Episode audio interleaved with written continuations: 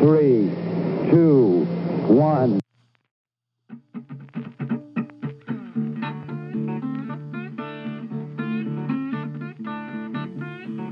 Hola, sean bienvenidos a un episodio más de la Cháchara Histórica. En esta ocasión vamos a tener un chisme rico y sabrosón que lleva por título La invención del primer mundo. Si quieren saber más, no se despeguen, comenzamos.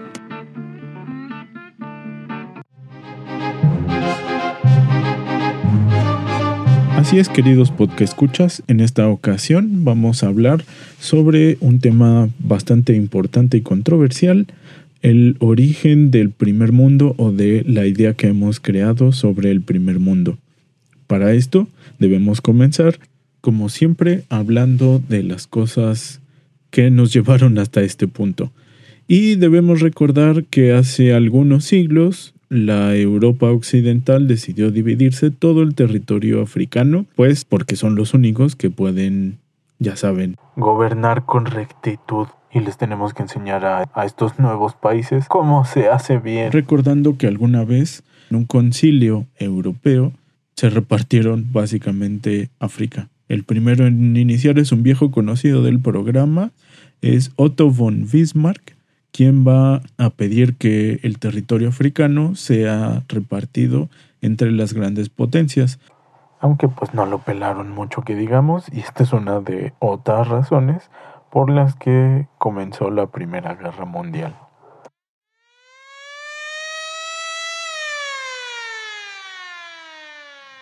Bueno, el chiste es que estos compadres blanquitos decidieron unirse para pues aprovechar los recursos sobre todo humanos. Si vivieran en estos tiempos, quizá le hubieran nombrado algo así como un outsourcing obligado para las naciones africanas.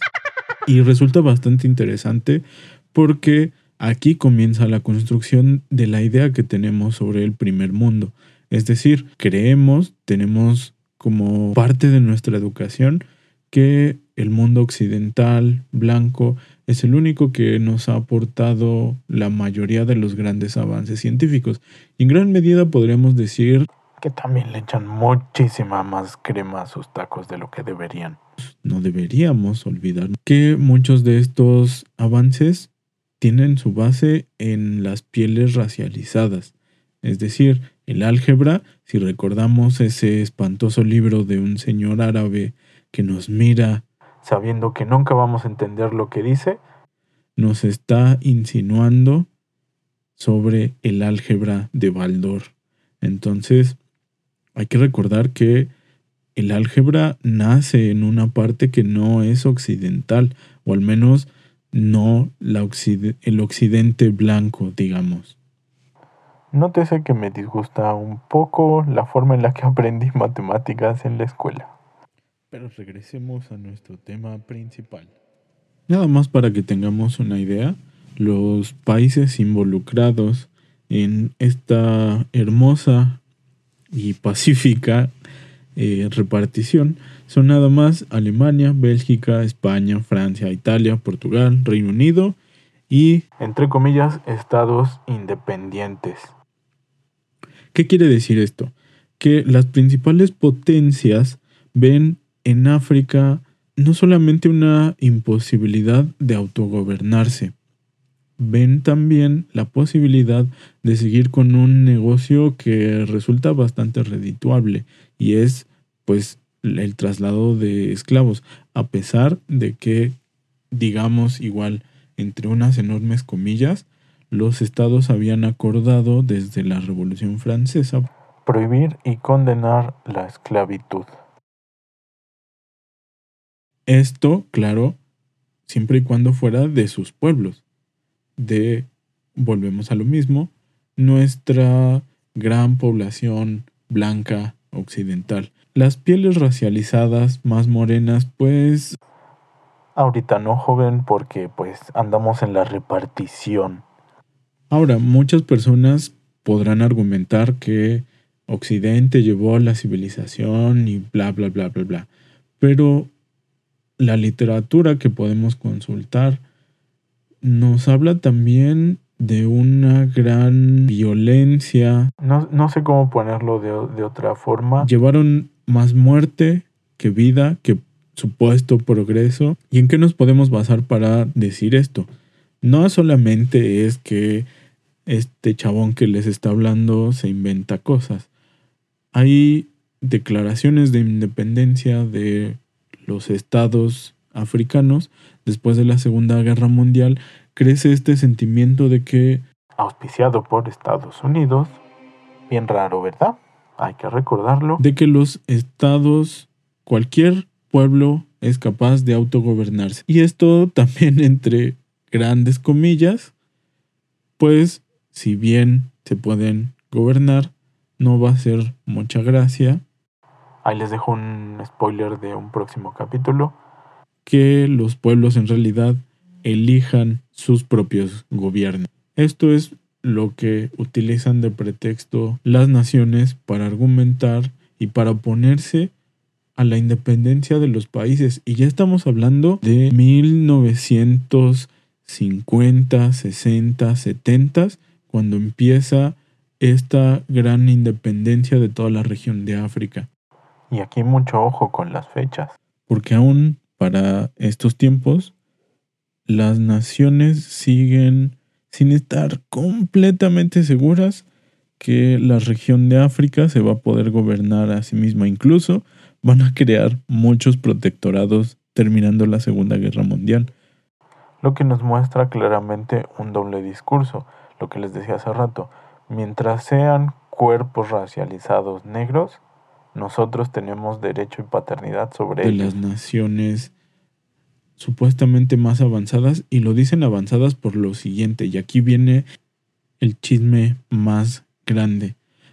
Se estima en algunos estudios que hablan sobre el impacto de la trata de personas y de la industria, por así llamarle, de la esclavitud negra en África, que en los cuatro siglos en los que Europa se hizo y deshizo, tomó decisiones sobre la vida de estas personas, que al menos 100 millones de seres fueron sustraídos o bien asesinados en ese mismo momento.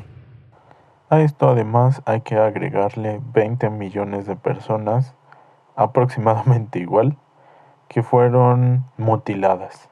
No solamente se llevaban a las personas, para amedrentar, para seguir exponiendo su superioridad, muchas de las técnicas europeas para seguir ejerciendo control era base del miedo y del terror.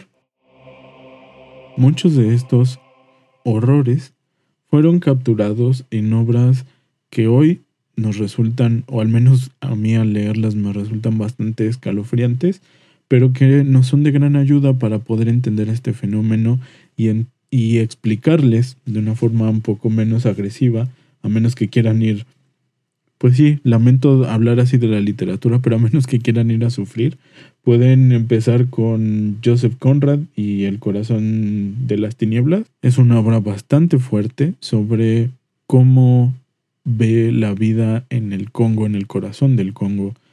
Visto claro desde la perspectiva blanca de un hombre que puede ir a aventurarse en esta mítica selva. Si nos queremos ir por el lado más cruel, más rudo, podemos empezar a leer La tragedia del Congo. Esa sí se la recomiendo muchísimo si quieren entrarle como a esta literatura de investigación no tan pesada, minuciosa, dura, sí, pero que retoma a personajes claves en la literatura universal.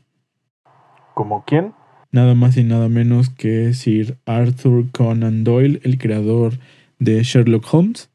Escribe una, un ensayo precioso en, en este libro.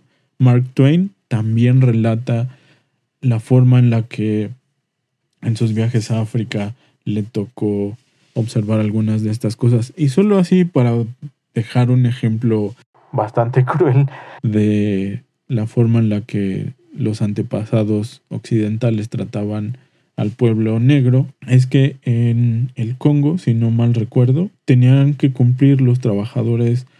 Bueno, en realidad eran esclavos. ¿Para qué disfrazamos las cosas? No trabajaban. eran básicamente esclavos. Y pues si no cumplían con sus cuentas o con sus obligaciones eh, de recolección, ya fuera de madera, de granos, de cualquier cosa que, que les mandaran estas personas, estos cándidos y tiernos personajes blancos podían ir y mutilar a los hijos de los trabajadores, bueno, de los esclavos, porque ni siquiera recibían un sueldo. Y esta es una de las imágenes de este libro que les hablaba, La tragedia del Congo. En la portada, bueno, al menos en la que yo tengo de Editorial Alfaguara, Alfaguara patrocíname, eh, aparece un hombre negro mirando al suelo con una mirada desconsolada. Al leer el contenido de este libro y al ir atravesando también las imágenes que en él se pudieron recabar y se imprimen, nos damos cuenta que es un padre viendo las manos y los pies de su hija que fueron mutilados al no haber podido completar con su labor. Esto, insisto, es una de esas pruebas que nos dejan, o al menos a mí me dejan atónito de este doble discurso sobre la libertad, pero al mismo tiempo, pues nos vamos a aprovechar con todo. Y al decir con todo, quiero decir que el saqueo de África, otro título imprescindible para este podcast, se los recomiendo también mucho, pues nos da una imagen de los recursos que se ocuparon, que se sacaron de África, y es impresionante. Uno de los factores preponderantes para estas potencias y por lo cual se discuten es la cantidad de cosas que podían sacar y que son de lujo y que son hiper vendidas en otras partes del mundo y que se sigue haciendo. Esto no lo debemos olvidar. Marfil, maderas exóticas, pieles de animales, todo eso Sí, señores, sigue saliendo de África, aunque nos lo quieran negar. Pero vamos a eso. Los recursos sacados de el África, incluido la mano de hombre, la extracción de seres humanos de su vida cotidiana es enorme, pero los recursos naturales que se sacan resultan igual de apabullantes.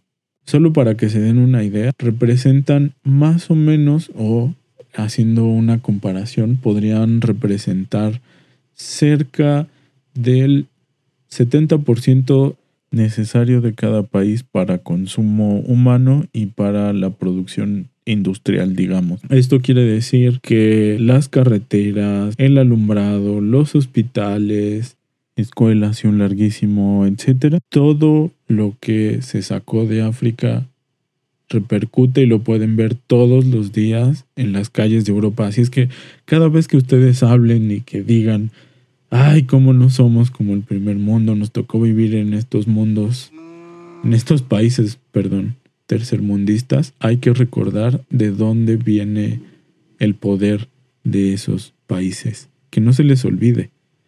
¿Y si no regresan aquí a su podcast? No nos lo cuentan, insisto. Generalmente nuestra educación es, pues, aquí en América Latina vinieron y conquistaron y nos olvidamos que América llegó también población africana por muchos años y sigue llegando, lo cual nos habla de una deuda histórica enorme del mundo occidental, primer mundista entre muchísimas comillas, con el resto del mundo. Es decir, ellos llevaron muchos de los conflictos a estos países. No podemos olvidar a Uganda, a Sudáfrica con el apartheid, que no terminó hasta 1993, si no me equivoco, pero es prácticamente antier, es decir, 27 años hace.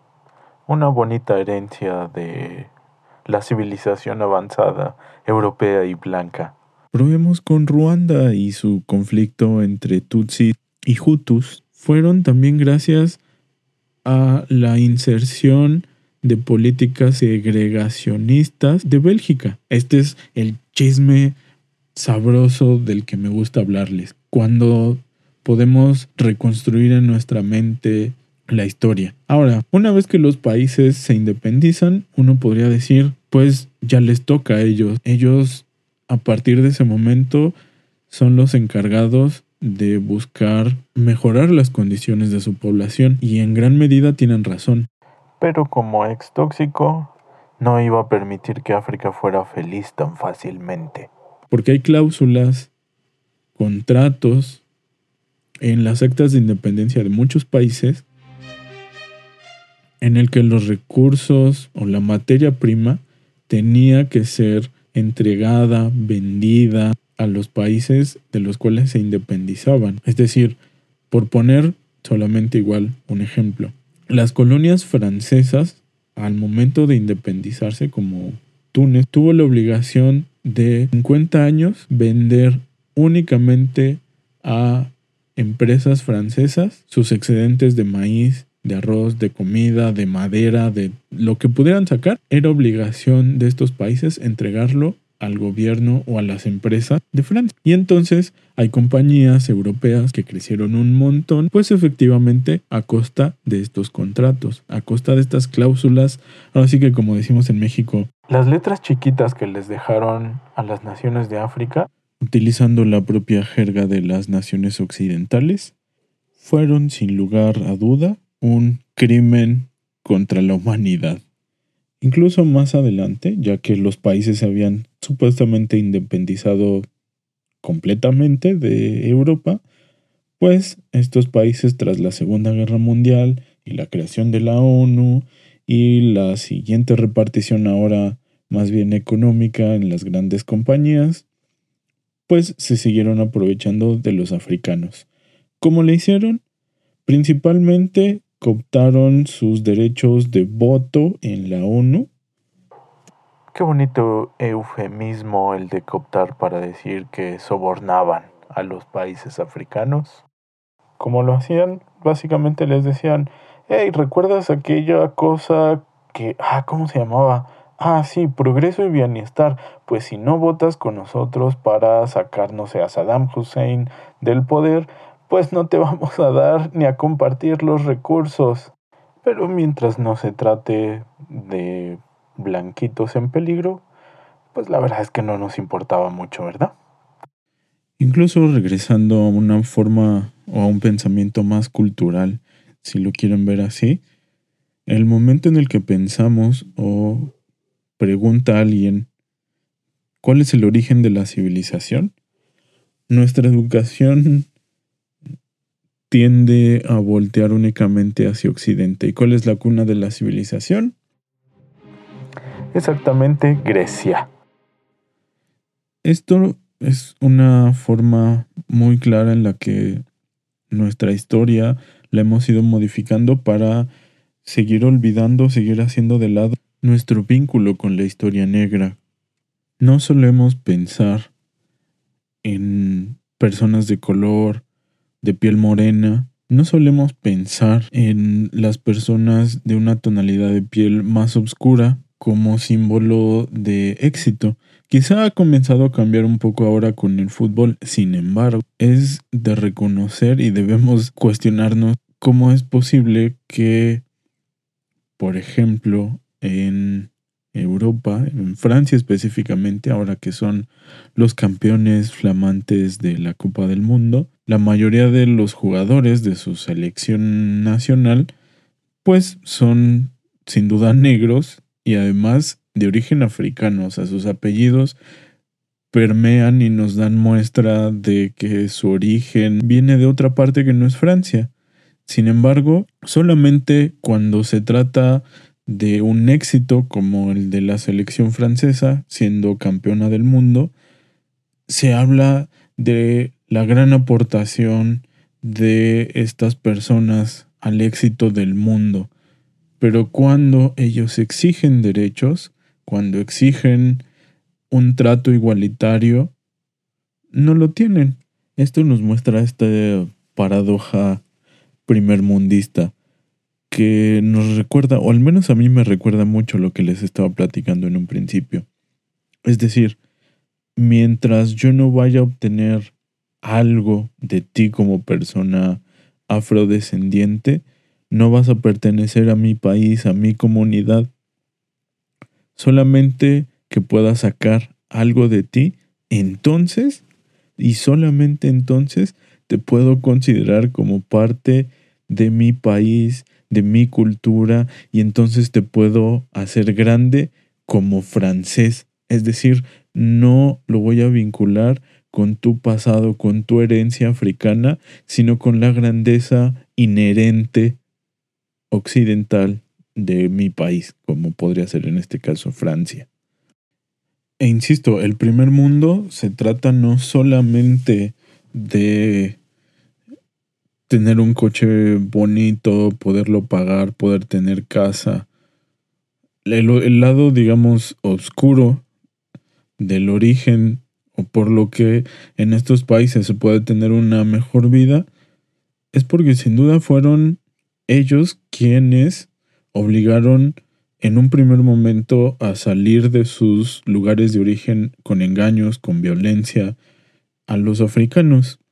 La otra, insistiré siempre, es esa forma en la que vemos al otro o en la que nos han enseñado a ver, mejor dicho, a las personas que no son blancas como exitosas.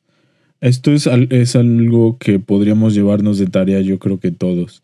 ¿no? Cambiar esa visión a que solamente las personas blancas son quienes tienen derecho, uno, a levantar la voz, a exigir, a gobernarse a sí mismos, a tener ideas. Y por otro lado, cuestionarnos mucho de el origen de nuestra propia eh, ¿cómo decirle?, comodidad, ¿no?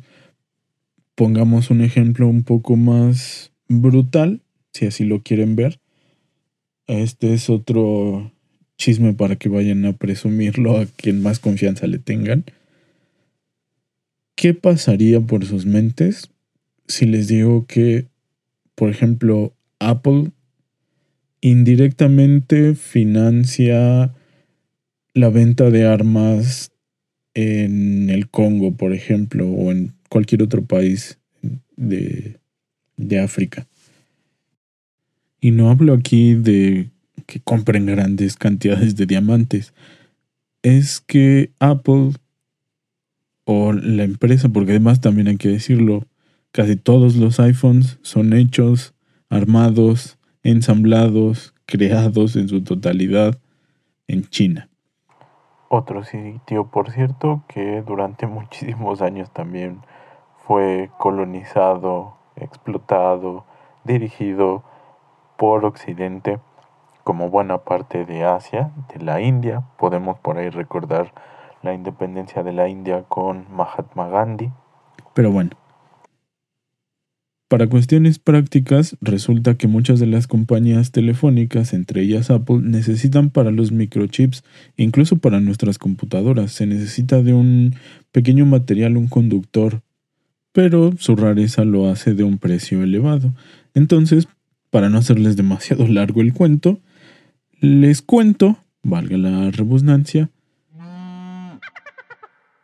que estas compañías de telefonía celular o de creación de aparatos electrónicos, pues suele comprar grandes cantidades de un mercado negro que obviamente sirve para financiar dictaduras, golpes de Estado, guerrillas en todo el continente africano. Y nadie del mundo occidental se detiene a cuestionar y a impedir que esto ocurra. Como diría aquel poeta ufológico, y nadie hace nada. Cada que nos venga a la mente esta idea de reclamar cómo es que no fuimos a vivir en un país de primer mundo, también hay que recordar y cuestionar, insisto, sobre todo eso. Cuestionense o hagan esta pequeña pregunta de sobre cuántas personas, sobre cuánta sangre está construido el poder e insisto, podemos seguir dando datos que, les pueden parecer asombrosos, pero de la cantidad de tierra eh, cultivable en el mundo, el 24%, solo el 24% se encuentra en las tierras de más o menos la franja media de África hacia abajo. La cantidad de, recursos naturales, sobre todo de los no renovables. Pues digamos que África tiene bastante de todo. Como en cada episodio hacemos una pequeña reflexión o intento hacer una pequeña reflexión final para ustedes o compartirla con ustedes. Y en esta ocasión creo que la lección sobre todo es que espero que, que siga siendo más bien que la historia no es como nos la cuentan y e insisto, no creo tener como una historia absoluta y verdadera.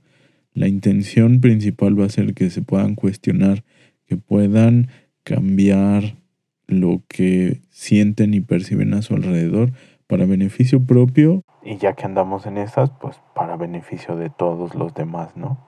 Porque nos merecemos una sociedad más justa, más equitativa. Quítale el más maestro, por favor. Y pues me parece que esto, este tema, al menos el de hoy, o bueno, bastantes, eh, nos dejan la puerta abierta para reflexionar, para comenzar nuevas lecturas, quizás si se animan por alguno de los textos que mencioné durante el, el episodio de hoy. Son bienvenidos a buscarlos y a leerlos, se los recomiendo. Y como siempre, ya saben, manténganse curiosos, lávense las manitas, tomen mucha agua, porque esto no se acaba. Pónganse el cubrebocas por piedad. Y nos vemos en el siguiente episodio de La Cháchara Histórica. Yo soy Erandu. Muchas gracias por escucharme.